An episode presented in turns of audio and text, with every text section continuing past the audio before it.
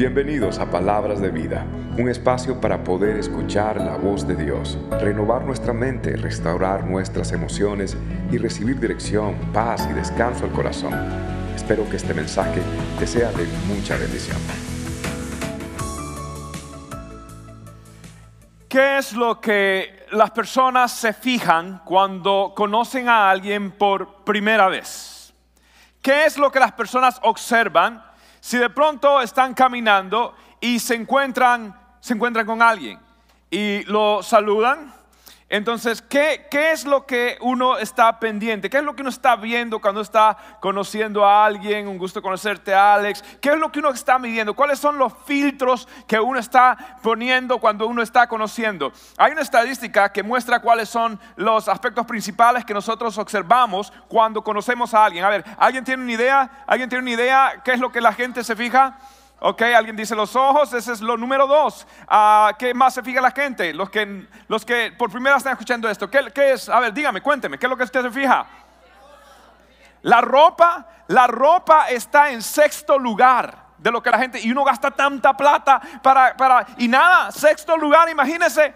Ok, eh, ¿qué, ¿qué, se fija? ¿Qué más? ¿Qué es lo que se fija? Ok, ah, se se, fija en, en, la, en, la, en, las, en, el rostro, dice alguien. Se fija en el rostro, ¿ok?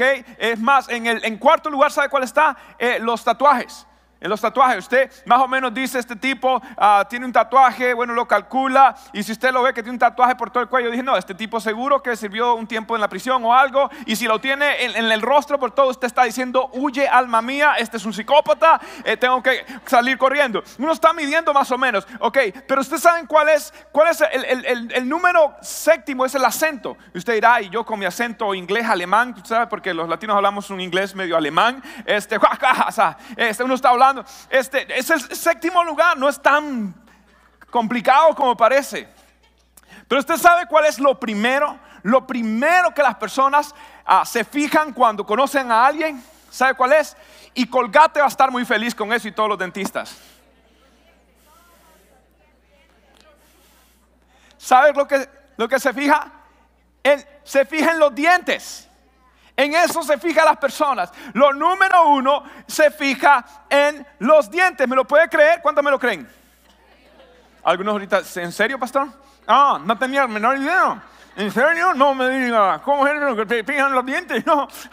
yo tomo mucho café, es por eso que los tengo amarillos. Ah, eh, la gente, ¿por qué? Porque se fijan los dientes. Esto es lo que sucede. Esto es lo que sucede. Como seres humanos, nos gusta impresionar, ¿sí? Y nosotros tenemos esto.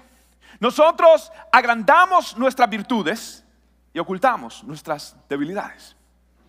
Y si nosotros creemos que, nuestros dientes son eh, de pronto no lo mejor, la virtud más grande de nosotros, entonces nosotros estamos medio acomplejados y creamos entonces mecanismos de defensa o de compensación para que no se vea tanto lo que estamos conscientes. Entonces vamos a estar hablando como que si fuéramos viejitos, porque no queremos que nadie vea nuestros dientecitos. ¿Sí? Ah, y, si es usted pronto, ah, hay gente que, por ejemplo, yo, yo creo que de este lado me veo mejor, de este lado me veo más feo. Entonces, hola, ¿qué tal? ¿Cómo está? Ah, muy bien, gusto conocerlo. Ok, me parezco los, los próceres de las naciones libertadores que solo se tomaban la foto de lado. Ok, lo que sea, nosotros compensamos lo que sea que nosotros estamos conscientes, que vemos que no es tan virtuoso. Y, y esto es lo que hacemos. Nosotros exaltamos nuestras virtudes y, y minimizamos o ocultamos nuestros defectos, nuestras debilidades. Y eso es lo que hacemos. Ahora, tengo un secreto. Con Dios es al revés.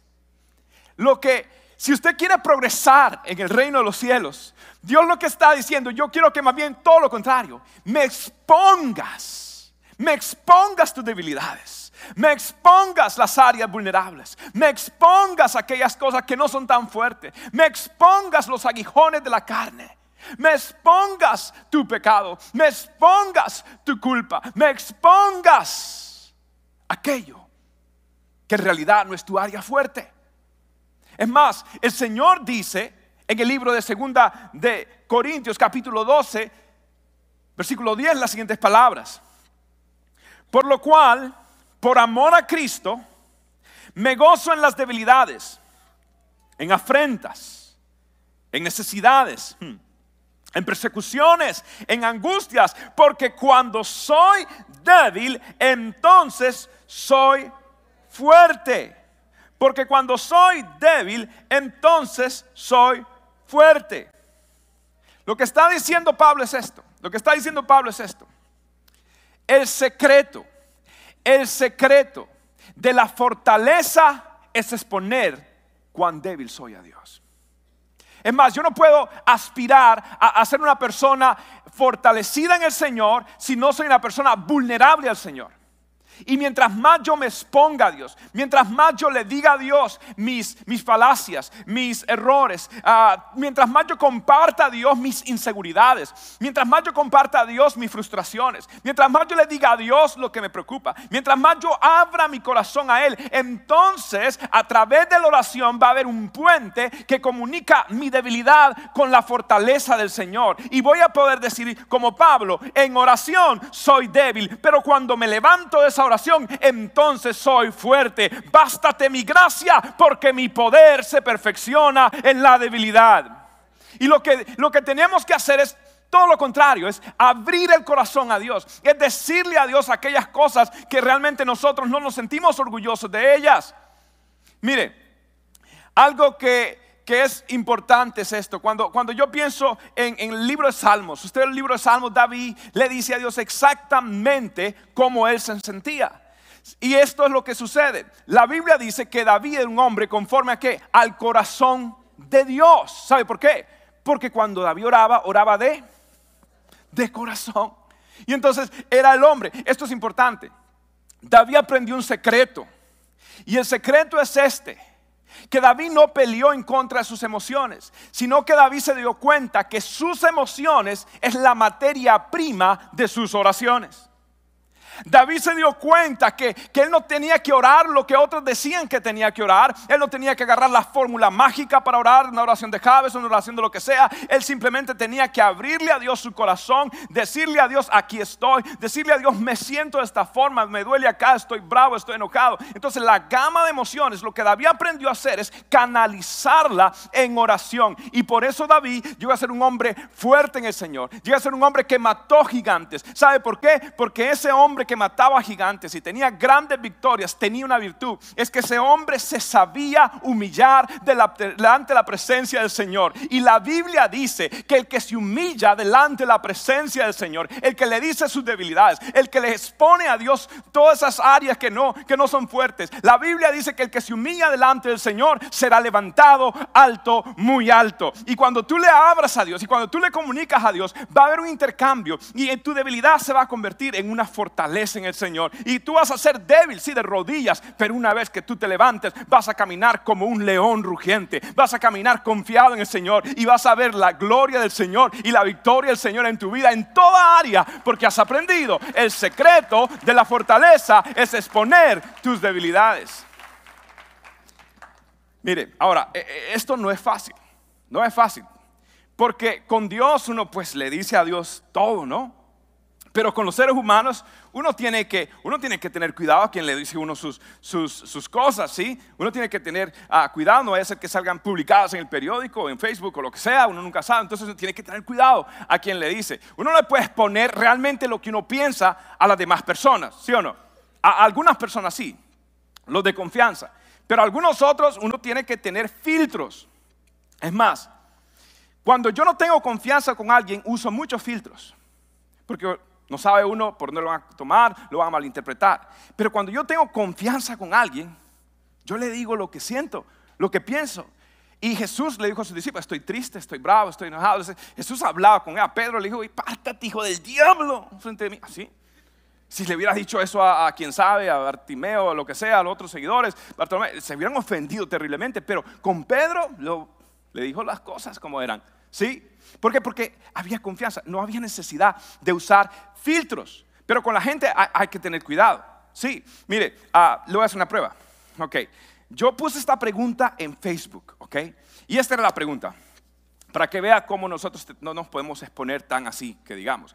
Yo hice la pregunta, a ver hombres, solo a los hombres, pónganse a pensar en el caso hipotético, de que su esposa está parada frente al espejo y se está mirando, ¿ok?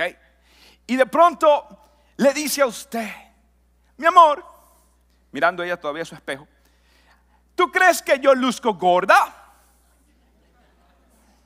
Y usted empieza a orar, a clamar, oh Dios, ten misericordia de mí. Su vida de oración empieza a aumentar.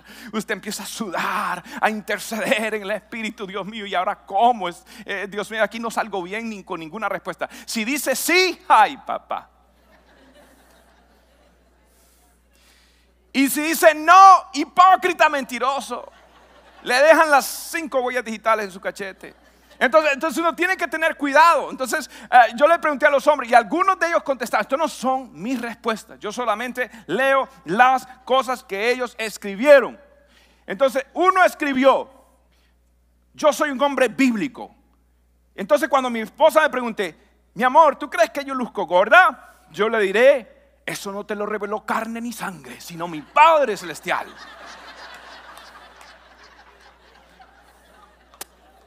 La Biblia está. Y otro va a decir, no, pastor, yo soy un hombre bíblico, más bíblico que el otro. Yo le voy a decir a mi esposa, la Biblia dice, mi amor, que nosotros somos templo del Espíritu Santo y tú le has dado al Señor una mansión. Se mueve libre el Espíritu Santo, se pasea por todos lados. Sí, otro dijo, y, esto es un, argentino, yo quiero una novia gorda que en el invierno me dé calor, en el verano me dé sombra. Es mejor que sobre y que no falte. yo no lo escribí, eso lo, escribió, lo escribió alguien. Ahora, la respuesta que ganó, la respuesta que ganó, y, le voy a preguntar a los hombres, si usted cree que esta respuesta fue buena, yo quiero que usted levante la mano y le haga, no, no, los hombres me hagan hu si cree que la respuesta es buena, me hagan hu ok. Si las mujeres creen que la respuesta no fue buena, después de que los hombres, usted simplemente levanta la mano y le hace así, boom, o, o sí, sí, ok, sí, o boom, ok. Entonces primero los hombres, esta es la respuesta que dio un hermano y la que ganó en mi competencia de Facebook. Dice el hermano Fausto.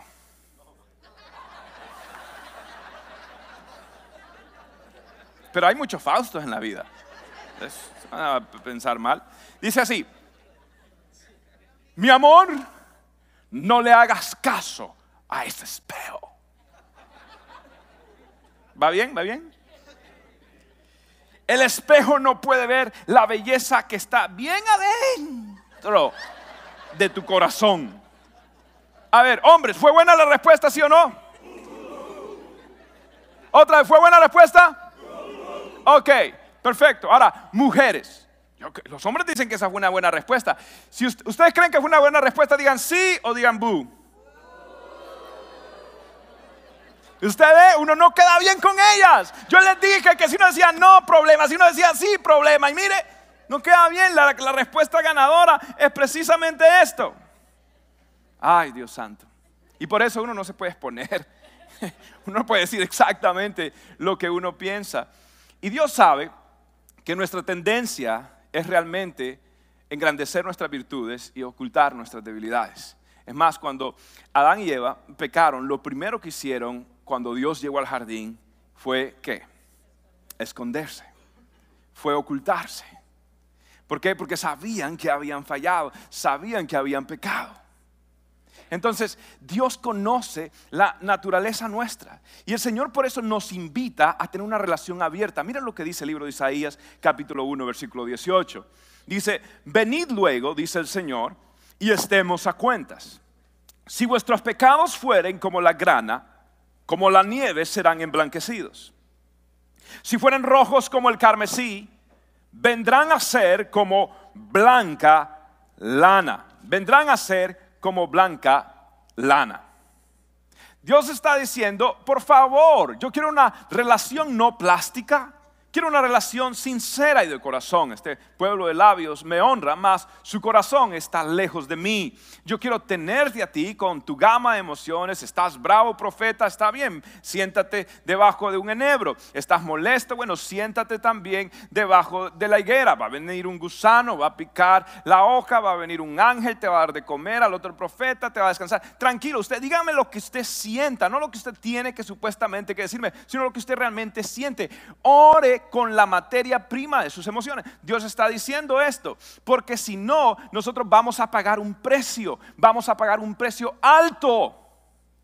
Se cuenta la historia de un muchachito llamado Johnny. ¿okay? Johnny tiene una hermana, se llama Sally. Y a, Johnny eh, le habían regalado, es un pueblo, le habían regalado una, una ondita, una onda. Usted sabe las ondas, la que, la, la, tira piedras, ah, ¿cómo le dicen en su país? La chanchonera. Ya lo de Facebook se acabó. ¿Cómo es? No, no. Ah, ok.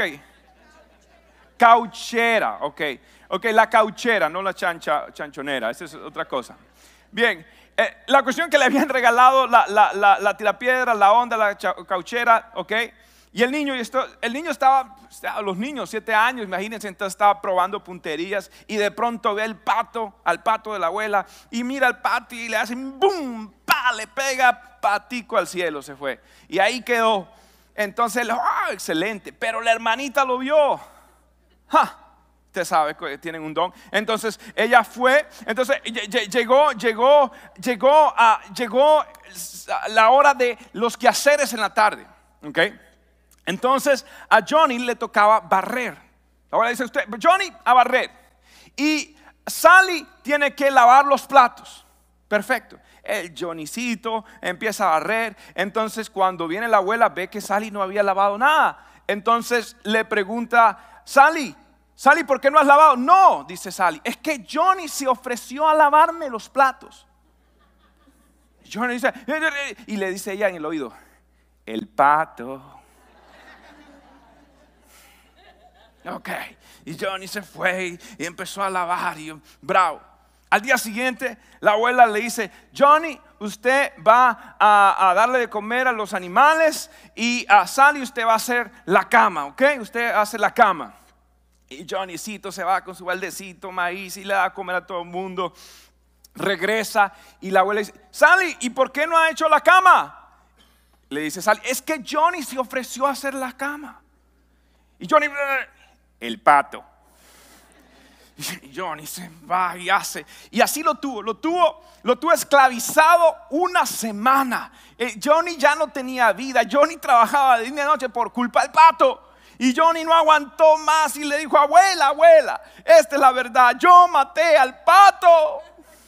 La abuela le dijo, mi hijo, yo lo sabía, si yo estaba en la ventana y yo vi todo y estaba esperando que usted viniese a confesarme y que salga la esclavitud de su hermanita Sally que lo tiene como Dios mío trapeador. Eh, es hora de ser libre, Johnny.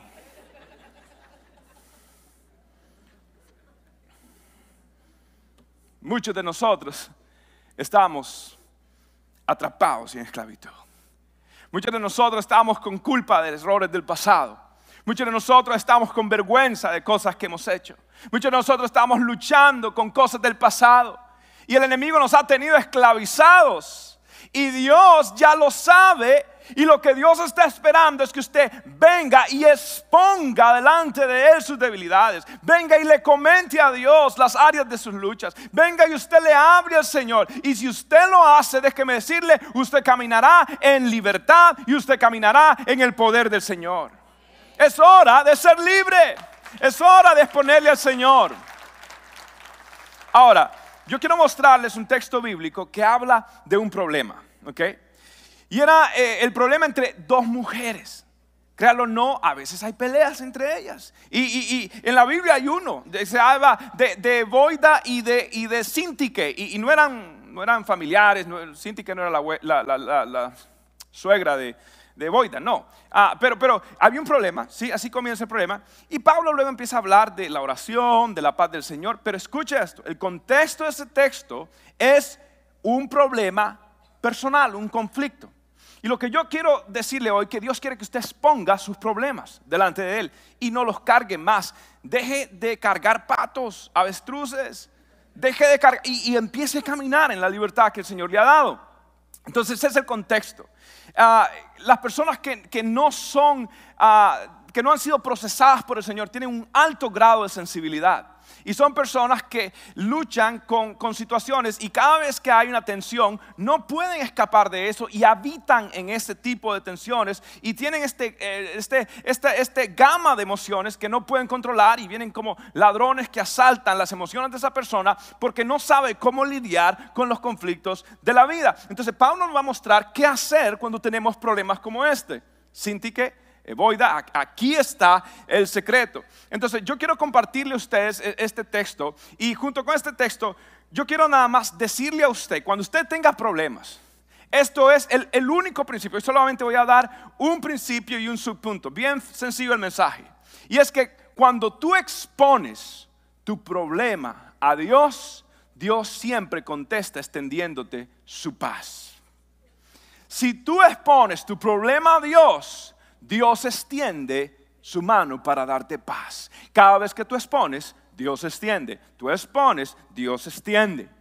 Y eso es lo que Dios está diciéndonos. Ahora veamos entonces en ese contexto los consejos que dice a Pablo para lidiar con problemas. Y está en Filipenses 4, versículo 6. Dice así la palabra del Señor.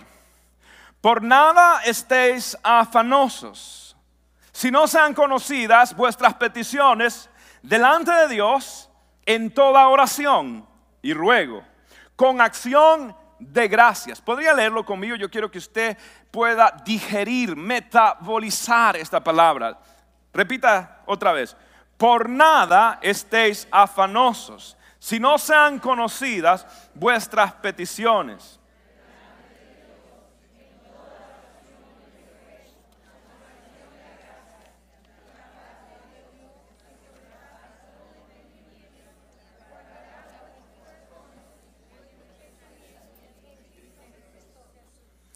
Dios está diciendo acá que hay algo que yo tengo que hacer. Y es exponerle a Dios, confesarle a Dios. Es, es, no preocuparme, sino orar más. Venir delante de Dios, una palabra de exponer, es, otra palabra sería orar. Entonces Pablo está diciendo, mire, venga delante de Dios y dígale a Dios cómo usted se siente. Dígale a Dios lo que está pasando. ¿Usted cree que Dios no sabe lo que usted está pasando? ¿Usted cree que Dios no sabe eh, lo que usted está ocultando o no trayendo delante de él. ¿Usted cree que Dios no lo sabe? Dios sí lo sabe. Y si Dios le está pidiendo a usted que usted se lo exponga a Él, entonces para beneficio de quién es esa invitación? ¿Para Dios o para usted? Para usted, sí. Dios quiere que usted sea libre del pato. Dios quiere que usted sea libre de los problemas. Dios quiere que usted sea libre, que usted quite su carga y se lo entregue en las manos del Señor. Eh, lo que está diciendo aquí a Pablo es, por nada estén afanosos. La palabra afán, la palabra que está utilizando es, ser jalado, ser, ser, ser empujado por diferentes direcciones. Y la palabra ah, ansioso, ansiedad, viene del latín ansietas, que significa una presión aplastante, una angustia aplastante. Y lo que está diciendo Pablo, preocuparse no es pecado. Lo que es pecado es la preocupación que no ha sido traída a la oración. No es pecado la preocupación, sino aquella que no ha sido traída a la oración. Entonces, aquí hay un principio. Y este principio es importante. En la oración muere mi ansiedad. Y en la oración nace mi estabilidad. Esto es tan verdadero. En la oración muere mi ansiedad, mi inseguridad. Y en la oración nace, nace mi estabilidad, mi confianza, mi seguridad, mi fortaleza. Y, este es el principio. Yo tengo que aprender a no tanto preocuparme, sino a orar mis preocupaciones delante de Dios. Usted ve, el preocuparse no le prepara para el mañana, sino le roba fuerzas, le le roba fuerzas del mañana. Preocuparse es vaciar su presente. Preocuparse es pedir hoy los problemas de mañana y pagar mañana los intereses de estos. Preocuparse es un acto de ateísmo temporal. Es preocuparse, es decirle a Dios, Dios, yo no creo que tú eres suficiente de hacer o de cumplir las promesas. Estoy preocupado, estoy eh, haciendo las cosas eh, a mi fuerza, estoy controlando, no estoy confiando en ti. En la Biblia hay un texto hermoso y es en Mateo capítulo 6, versículo 31 al 33. Léalo conmigo, dice, no os afanéis pues diciendo, ¿qué comeremos o qué beberemos o qué vestiremos? Porque los gentiles buscan todas estas cosas. Pero vuestro Padre Celestial sabe que tenéis necesidad de todas estas cosas. Mas buscad primeramente el reino de Dios y su justicia, y todas estas cosas os serán añadidas. Lo que Dios está diciendo es esto. Mi vida es responsabilidad de Dios. Mi vida es responsabilidad de Dios. Enfocarse en Dios, enfocarse en el reino eh, primero y su justicia hace algo, disminuye mis problemas y agranda las promesas de Dios, las hace realidad en mi vida. Cuando Cristo es grande, los problemas son pequeños. Cuando Cristo está en el corazón, hay una amortiguación, hay una protección, hay una insulación en contra de los avances y las emboscadas del enemigo. Y cuando usted ha basado su corazón y usted ha puesto su fe en Dios y usted está diciendo, Señor, aunque un ejército acampe alrededor de mí, no temerá mi corazón. Aunque contra mí se levante en guerra, yo estaré confiado, porque alzaré mis ojos a los montes. ¿De dónde vendrá mi socorro? Mi socorro viene del Señor que hizo los cielos e hizo la tierra. Por nada estéis afanosos. No se preocupe. Ore más, ore más y se preocupará mañana. Se preocupará, se preocupará menos. Cuando usted se enfoca en el Señor, todas las demás cosas desaparecen y usted dice, grande es el Señor. El Señor pelea por mí. El Señor es un gigante que pelea por mí. El Señor me da la victoria. El Señor me hace más que Y usted puede en esa oración construir un puente de pasar a debilidad, pasar a fortaleza, un puente de inseguridad a pasar a la estabilidad, un puente donde usted está desamparado y usted ahora dice, Señor, tengo tu amparo.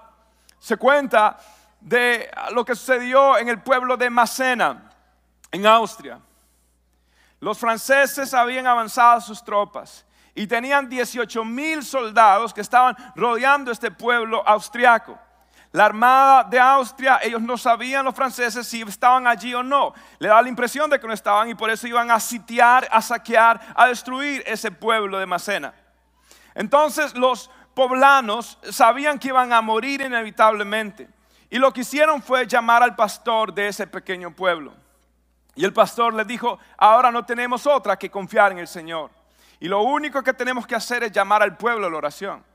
Bien, ellos no tenían cómo defenderse y lo único que quedaba era orar. Y en ese pueblo la costumbre era, para llamar a las personas a la oración, tenían que eh, tocar la campana, jalar la campana y, y sonarla fuerte para que puedan llamar al pueblo a la oración. Bien, lo hizo así el pastor. El pastor cogió esa campana y empezó a sonarla, sonarla, sonarla. Y el pueblo empezó a salir de sus casas para ir a la oración. Lo que el pastor y lo que el pueblo de Macena no sabía, y esto es historia real, es esto, que en esos tiempos los franceses, cuando ellos querían juntar al ejército de ellos, ellos sonaban la campana. Entonces cuando el pastor austriaco sonó la campana para llamar al pueblo a la oración, los franceses interpretaron esto como que ahora ya había venido el ejército austriaco para pelear con ellos y ellos tenían miedo al ejército porque pensaban que los iba a derrotar. Entonces los franceses salieron huyendo, salieron corriendo porque alguien tocó la campana de la oración. Y es hora que usted toque la campana de la oración. Es hora que usted vaya al rostro del Señor. Es hora que usted clame el nombre de del Señor. Y el enemigo vendrá a usted contra un camino, por un camino, pero la Biblia dice que saldrán huyendo por siete, porque Jehová peleará por usted, porque el Señor peleará su batalla. La victoria es del Señor, nada que ver conmigo. Es Él el que me defiende, es Él el que está frente a mí, Él es el que abre el camino. Y yo puedo confiar en su palabra. Y lo único que yo tengo que hacer es asegurarme que mi relación con Él está bien. Lo demás es insignificante. Lo demás es minoritario. Usted viva unicéntrico, usted viva cristocéntrico, usted viva unidireccional, usted viva para un solo propósito y Dios se encargará de los demás. Es hora de orar, es hora de buscar a Dios. En 1 Pedro 5:7 dice, echando toda vuestra ansiedad sobre Él, porque Él tiene cuidado de nosotros. Mire, Pablo dice luego que nosotros tenemos que tener acción de gracias, acción de gracias. ¿Y qué tiene que ver la acción de gracias? Es lo que Pablo está diciendo, mire Sintique, mire Boida, que se complican. Tengan acción de gracias. Piensen en lo que Cristo ha hecho ya por ustedes. Este problema es insignificante, es sencillo, es, es tranquilo. No les voy a dar cómo solucionarlo, les voy a dar una perspectiva mayor. Eso es lo que voy a hacer. Voy a darles una perspectiva cómo ver esto. Y tengan acción de gracias porque ya su nombre está escrito en el libro de la vida.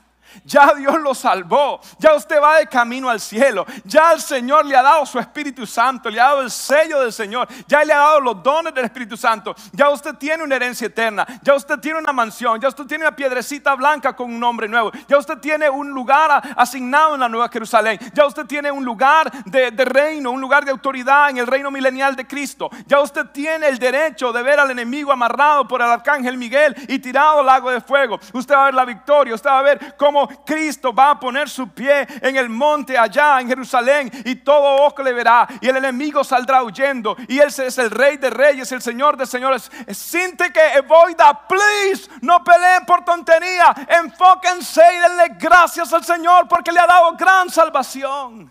Oh, esto es lo que yo tengo que pensar con acción de gracias. Yo quiero confiarle a Dios. Ahora, no solamente de orar, no solamente de orar. Pablo dice, esto es lo más importante, es orar. Es exponerle a Dios su problema y ver la mano extendida de Dios dándole su paz. Pero hay otra cosa que usted tiene que hacer. Usted tiene que cambiar su manera de pensar y ver las cosas como Dios las ve. ¿Cómo sé esto? Mire lo que dice Filipenses 4:8. Por lo demás, hermanos, léalo conmigo. Por lo demás, hermanos, todo lo que es verdadero, todo lo honesto, todo lo justo, todo lo puro, todo lo amable, todo lo que es de buen nombre, si hay virtud alguna, si algo digno de alabanza, en esto pensad, en esto pensad. Ahora, atención a esto. Cuando nosotros predicamos de este texto, lo hemos predicado separado de su contexto. ¿Cuál es el contexto? Es un problema personal, un conflicto personal entre Boida y Sintique. ¿Recuerdan?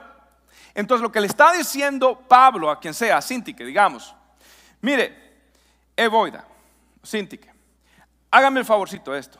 Cada vez que usted piense, piense en Eboida, no es que fue deshonesta, piense en lo honesto. No es que no me dijo la verdad, piense en lo verdadero. No es que ella tiene eh, mala fama, piense si hay virtud en ella.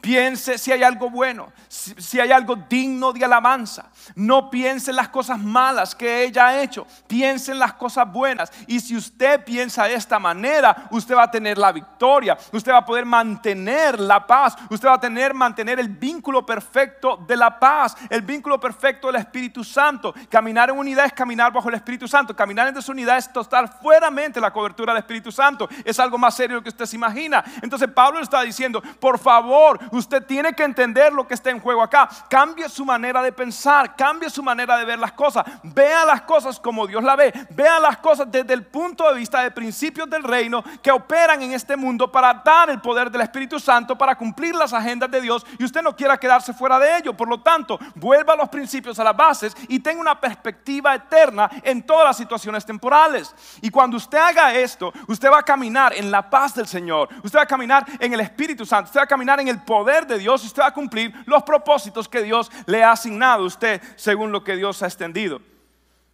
John Milton dijo, la mente puede hacer, un, hacer un infierno de un cielo y un cielo de un infierno. Así como usted escoge sus amigos, usted puede escoger cómo pensar respecto a ellos. Y cuando usted piensa, usted piensa lo verdadero, lo justo, lo bueno, lo virtuoso, lo de buen nombre. Y cuando uno camina de esta manera, entonces, ¿cuál es el resultado? Veamos cuál es el resultado. Versículo 7. Y la paz de Dios, que sobrepasa todo entendimiento, guardará vuestros corazones y vuestros pensamientos en Cristo Jesús. Esto es lo que va a pasar. Yo voy a pensar lo bueno. Yo voy a pensar las cosas buenas. Yo voy a estar siempre pensando las cosas positivas. Y esto es lo que va a alimentar mi alma. Entonces cuando yo vea a la otra persona, ¿qué voy a sentir por la otra persona? ¿Qué voy a sentir? Paz. Voy a sentir paz. No voy a ser como aquella mujer en la China que se llevaba bien mal con la suegra, cosa rara. Y lo que hizo fue, fue a donde un sabio a que le diera un té envenenado. ¿Sí? Y, que, eh, y para poder eliminar a la señora. Entonces lo que el sabio le dijo, bueno, está bien, yo le hago el favor, désele esto por dos semanas seguidas, ¿sí? Y, y este té no funciona si usted no hace lo que le voy a decir. Y lo que tiene que hacer es esto. Antes de darle el té, usted se sienta con ella dos horas. Y ustedes charlan de cualquier cosa y se están tomando el té, ¿sí? Haga esto por dos semanas. Ah, perfecto. Y la señora se fue y todo el tiempo, necesito dos horas, dos horas y hablaban y hablaban por dos semanas. Y antes ya, antes de cumplirse las dos semanas, la chinita llegó desesperada donde el sabio dice, escuchen, no, no, ya no quiero que la maten, ya no quiero que la envenenen, porque es que, mire, mire, hemos hablado, hemos charlado, le hemos pasado requetre contra chévere, es una persona hermosa, lo que yo no la conocía, por favor no vaya a ser que el veneno. El sabio le dijo, yo sé y no te preocupes. Porque yo sabía que este té no tenía veneno. Quien tenía el veneno eras tú y lo que quería era sacártelo. Para que pienses positivamente, para que pienses bien en lo verdadero, en lo sabio, en lo honesto, en lo justo, en lo que sea digno si hay virtud alguna en ella, en esto pensada. Y la paz de Dios. Y la paz de Dios, la paz de Dios, la paz de Dios. Yo quiero vivir en la paz del Señor. La paz de Dios guardará vuestros corazones, guardará lo más vulnerable que tiene usted, sus corazones y sus mentes, sus pensamientos en Cristo Jesús. Dice, guardará. E, e, esto es, e, esto es una paz una paz que no viene de una botella, una paz que no viene de una píldora, una paz que viene de Dios, una paz generada por el neuma, una, una paz generada por el Ruach HaKodesh, eh, generada por el Espíritu Santo. Es, es, una paz interna que primero es interna y luego cambia la atmósfera y da paz alrededor también. Entonces, eso es lo que yo quiero que ustedes experimenten, la paz interna, la felicidad, el relajamiento de caminar confiado delante del Señor diciendo, Dios, tú cuidas de mí, Dios, estoy de camino al cielo, hay una agenda divina, Dios, quiero poner mis ojos en el reino de Dios y justicia y todo lo demás es tranquilo, es sencillo. Entonces cuando yo camino, la Biblia dice que esta paz va a guardar mi corazón. ¿Sabe qué término utilizó? Fue un término militar. Un término militar que significaba que era un, como un soldado que estaba cuidando, cuidando la paz. Sí, está usando un término militar. Lo que está diciendo aquí Pablo es lo siguiente. Pablo está escribiendo este texto la paz de Dios. Y dice, ¿qué, hace la paz de Dios? La paz de Dios cuida, la paz de Dios. Y Pablo usa un término que se llama guardará, de guardia. Y, y lo que está diciendo Pablo en el idioma original es un término militar. Y, yo creo que Pablo, mientras escribía esto en la prisión, él miraba según las, leyes o las normas del ejército romano, de las legiones romanas, era que cada guardia, en casos especiales como el de Pablo, tenía que ser cambiado cada seis horas. Y ese guardia estaba todo el tiempo mirando a Pablo constantemente y no le quitaba los ojos de encima.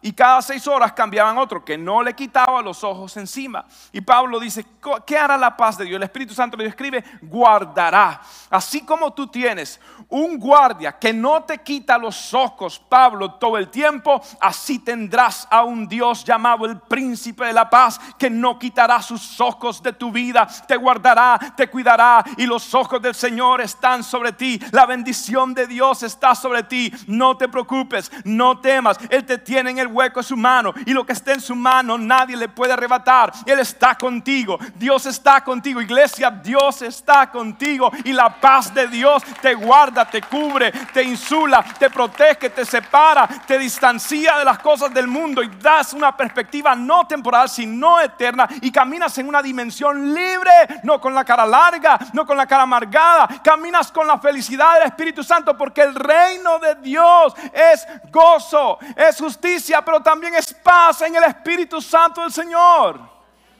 Yo quiero caminar así.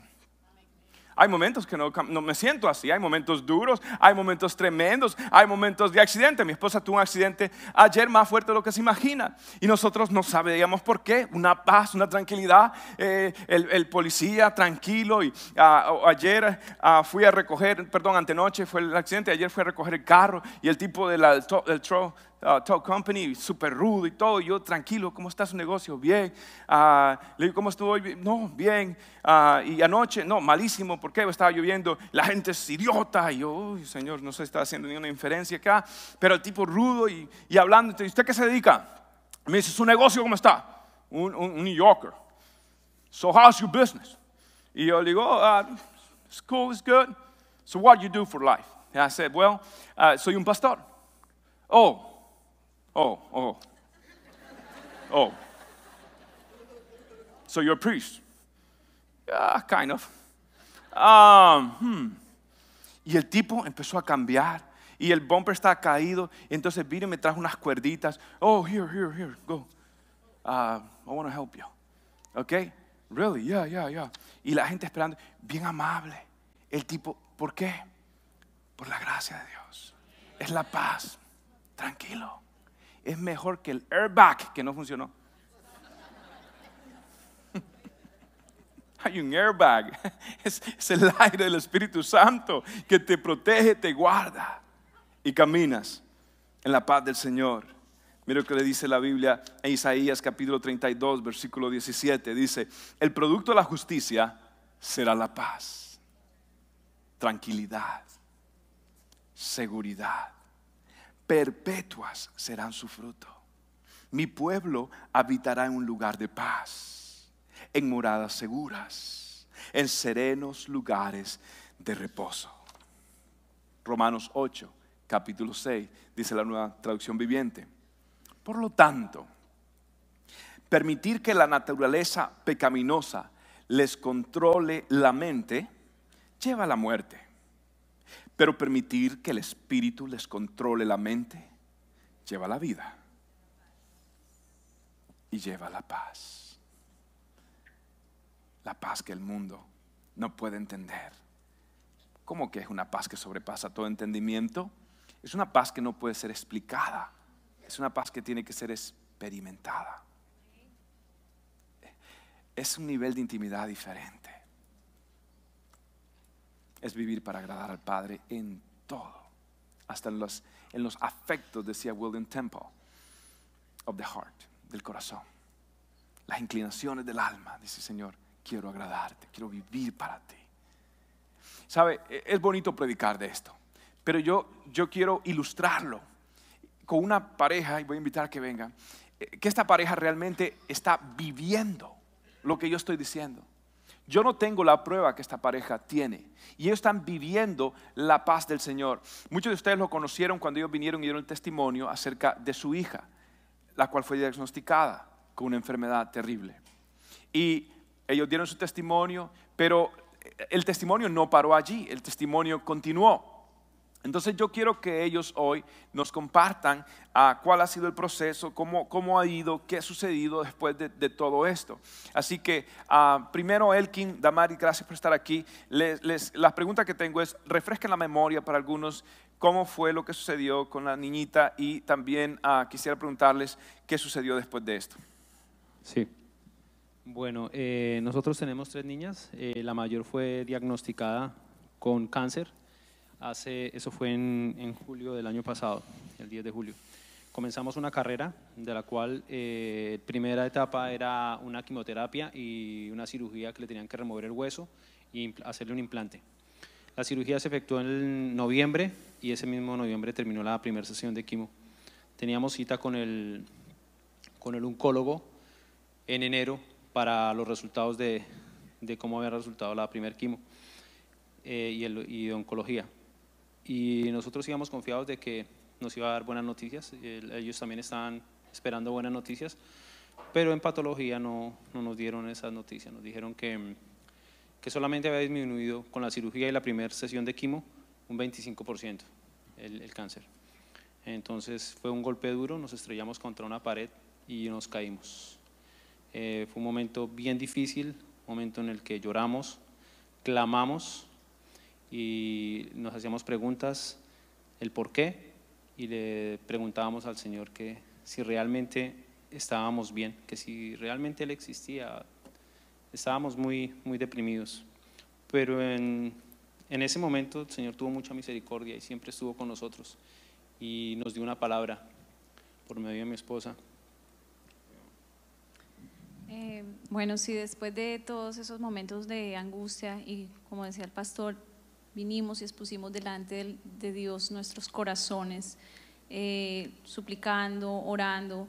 Eh, el Señor nos lleva en su misericordia cuando estábamos caídos, porque Él no permite que nosotros caigamos porque sí. Él quiere llevarnos más a sus pies, a su presencia. Él quiere que hagamos de un momento difícil un momento de intimidad, de espiritualidad con Él. Y en eso Él nos lleva a la oración, como decía el pastor, ir a Él en oración. Y nos da el Salmo 100 116. Es un salmo donde David eh, expresa todas sus emociones al Señor, donde Él le dice, Padre, yo estoy siento que los lazos de muerte me están rodeando, me siento afligido, siento dolor, siento tristeza. Y realmente esa era nuestra situación, nos estábamos sintiendo muy, en nuestra alma, en nuestro corazón, estábamos muy quebrantados. Y bueno, eh, Él sigue diciendo, me has librado de la muerte. Y empieza el Señor a ministrarnos, trae, dice acá en el Salmo, me encuentro muy afligido, pero sigo creyendo. Y esa palabra realmente que llegó a nosotros, o sea, sí estamos mal, sentíamos mucha tristeza, pero seguíamos creyendo, creyendo en ese Dios todopoderoso. Y así el Señor también nos empieza a llevar a otras palabras y eh, nos gustaría compartir con ustedes eh, una palabra que nos dio el Señor en números 11. Y es una historia bien corta que habla del pueblo de Israel cuando estaban con Moisés en el desierto. Y este pueblo empieza a quejarse porque Dios les estaba dando solamente maná y ellos querían comer carne. Entonces ellos decían, queremos carne, estamos cansados del maná. Y Moisés va delante del Señor y le dice, Señor, eh, este pueblo me está pidiendo carne, no sé qué, qué hacer, no la tengo y estoy cansado de sus quejas. Y el Señor le dice, bueno, tú le vas a decir al pueblo que, vas a comer carne, que van a comer carne y no lo van a hacer un día, ni dos, ni diez, ni veinte, lo van a hacer un mes completo hasta que se sacie. Entonces acá la parte donde Moisés le dice, le dice al Señor, pero Señor, nos encontramos con más de 600 mil personas y tú me estás diciendo que le vamos a dar carne a todos ellos durante un mes. Y le dice, ¿acaso si cogemos todos los rebaños que tenemos y los matamos alcanzaría? ¿O acaso si vamos y pescamos todos los peces del mar alcanzarían durante un mes? Y eso era lo que nosotros le decíamos, Señor, ¿acaso la segunda ronda va a funcionar? O quizás otras eh, poníamos en lugar de otras personas, quizás no era una quimo, quizás es ¿Acaso un hijo mío que está con esas malas amistades va a dejar las drogas? ¿Acaso voy a conseguir ese trabajo si no tengo esta actitud? O sea, son tantas las preguntas que nosotros en momentos de angustia le podemos hacer al Señor. Y está válido. Moisés era un hombre que había visto la mano del Señor en muchas cosas, milagros grandísimos. Y él le pregunta, y ese Dios misericordioso, amoroso, compasivo, le responde, Moisés, ¿acaso el poder del Señor es limitado? Y es en ese momento que nosotros entendemos, wow, tu poder no es limitado, Señor. Nuestra hija está en tus manos y tú eres un Dios sobrenatural y poderoso. tú eres el que decide por ella. No es una quimo, no es un doctor. Hay límites para ellos, pero para ti no los hay. Y eso fue lo que nos ministró el Señor. Y dentro de esa administración también nos decía en medio de esta carrera que estamos haciendo, y todos aquí estamos corriendo una, una carrera, todos tenemos luchas, unos más que otras, más que otros. Y si queremos ver una sanación, tenemos que pasar por una enfermedad, si queremos ver ese milagro. Si alguno está pasando por una necesidad económica, tiene que pasar por una situación, una dificultad económica para poder ver ese milagro. Si queremos ver la mano sobrenatural de Dios, tenemos que creerle a ese Dios sobrenatural para poder ver esa mano. Entonces, no sé si Wow. Wow.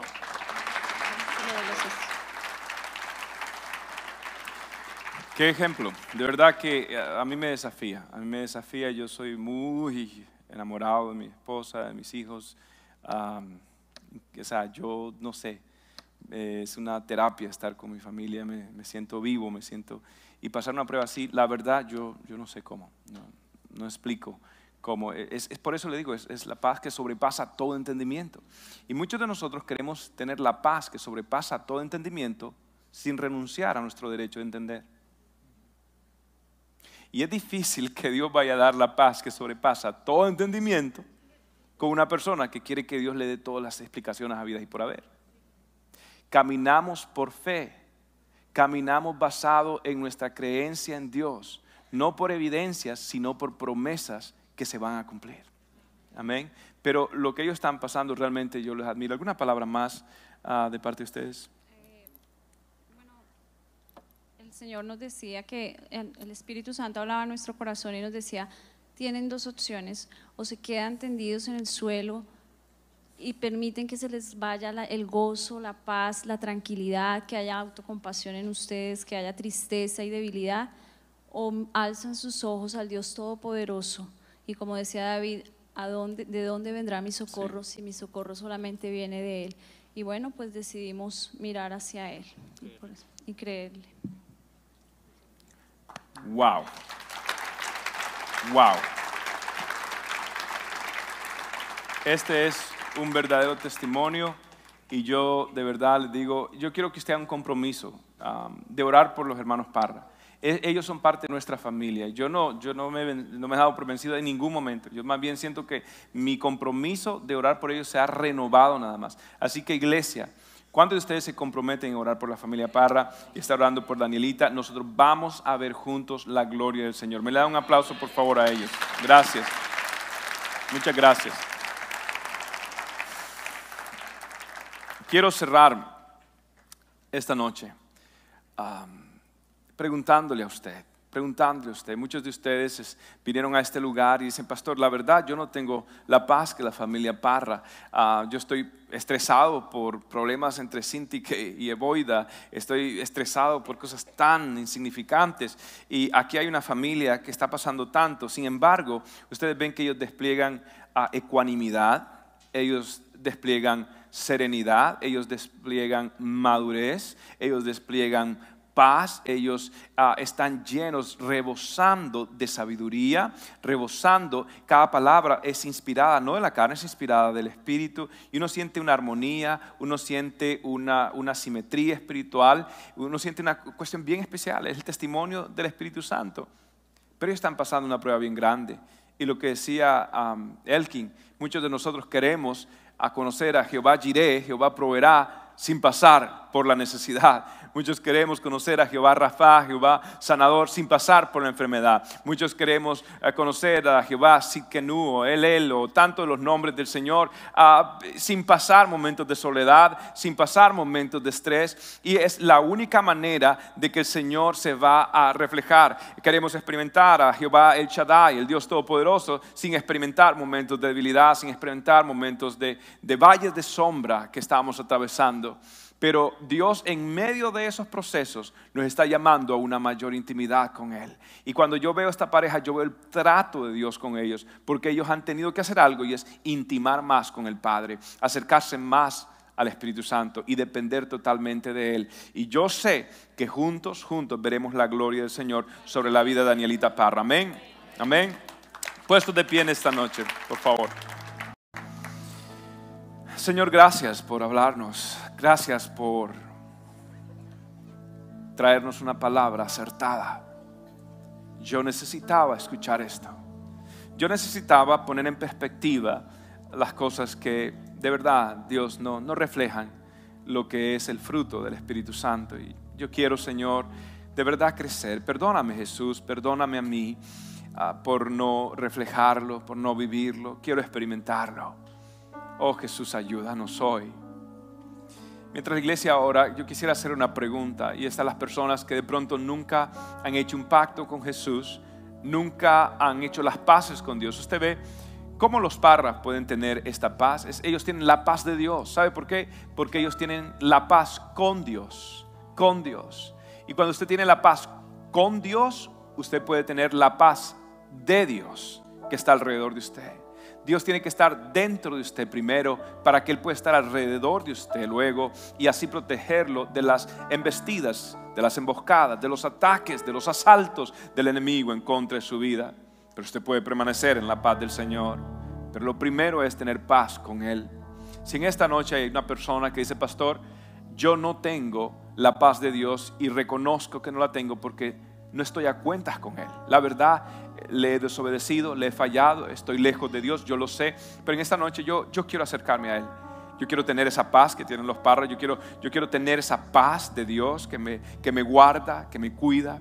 Pastor, yo quiero tener esa paz, pero tengo que primero hacer las paces con Dios. Si esa persona eres tú, yo voy a hacer una oración en este momento y lo único que tienes que hacer es repetirla y repetirla con fe. En esa oración le vamos a pedir perdón a Dios por nuestros errores, nuestros pecados.